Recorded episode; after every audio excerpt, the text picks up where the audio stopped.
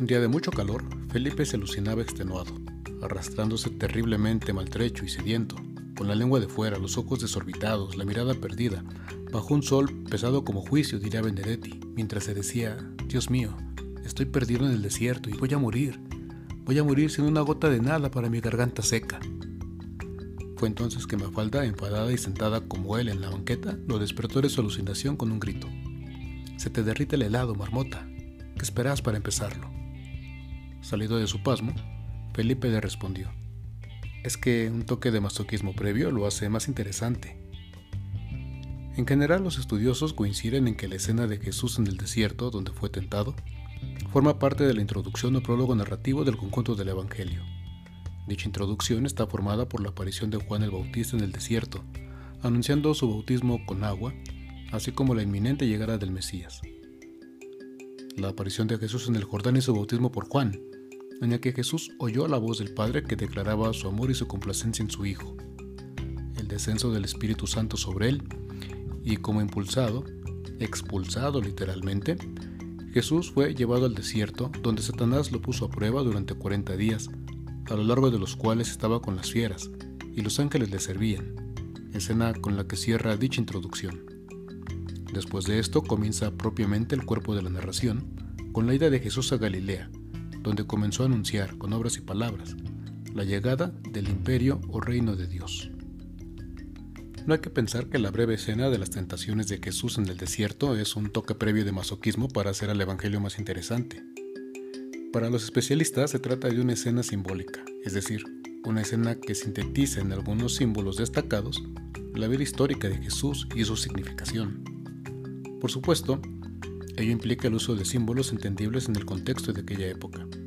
Cuando salimos del contexto cultural, solemos decir barbaridades. Al decir algo que no cuadra con lo que estamos acostumbrados a escuchar, cualquiera puede pensar que a mí ya se me va el avión. Pero si alguien lo dice en voz alta, nadie pensará que llegué tarde al aeropuerto. Lo mismo pasa pues con los textos bíblicos. La de las tentaciones en el desierto, además, tiene la función de un gozne o bisagra entre la introducción del Evangelio y su desarrollo.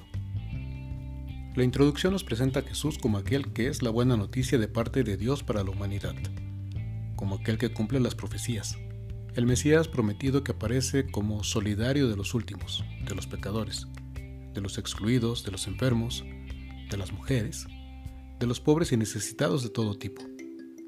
Entre ellos, como uno más, se deja bautizar por Juan en el desierto, en el Jordán.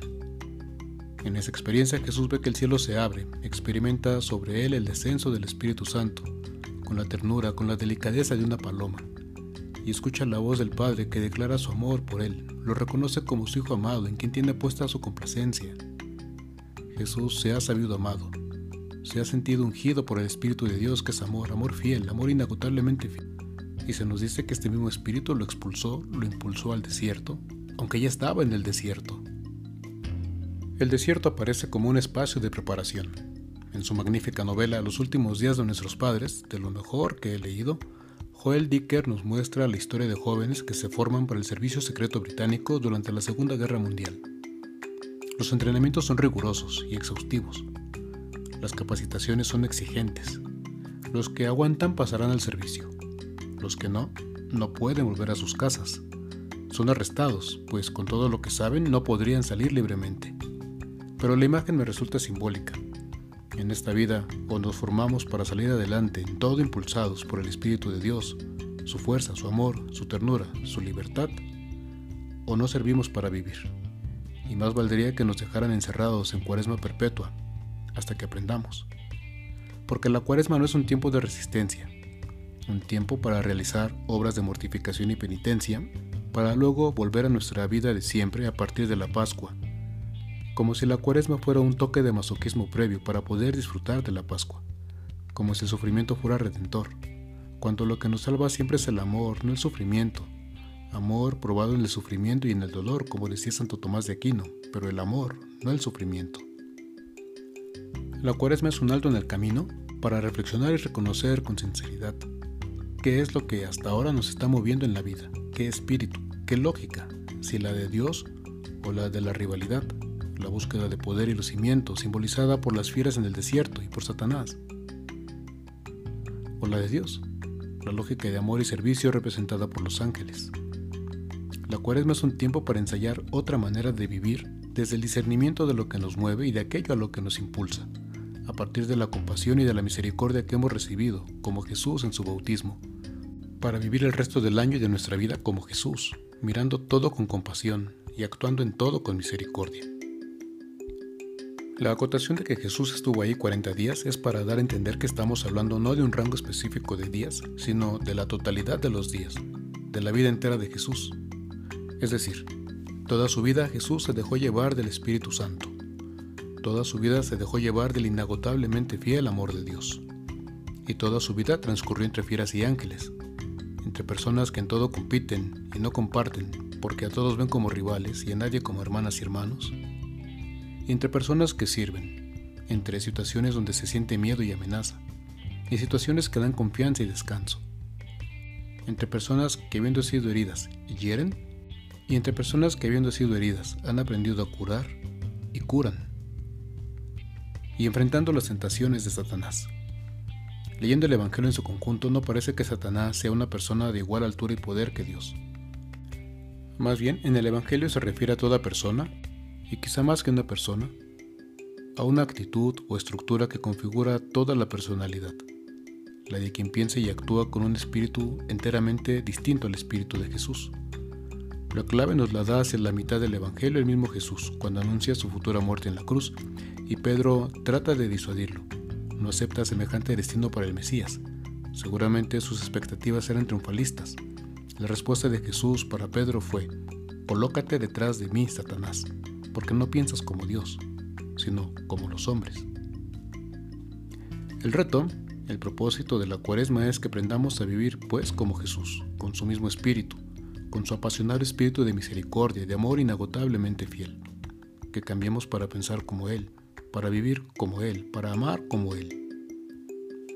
Hace unos años, en la UCA, la Universidad Jesuita del Salvador, compré el libro Pagando el Precio sobre los jesuitas asesinados en esta misma universidad en 1989. En la caja había unos libritos que me llamaron la atención. Uno de ellos se llama Cuentos de Alfabeto, de José María Méndez. Contiene varios cuentos escritos de tal manera que cada palabra del relato comienza siempre con la misma letra. Por ejemplo, el de la letra E se llama Ernesto el Embobado. Elena Esteves, española extremadamente efusiva, era elegante, efusiva, exquisita. Emanaba efluvios enervantes. Evidenciaba espíritu extraordinario. En escueto elogio, encantaba.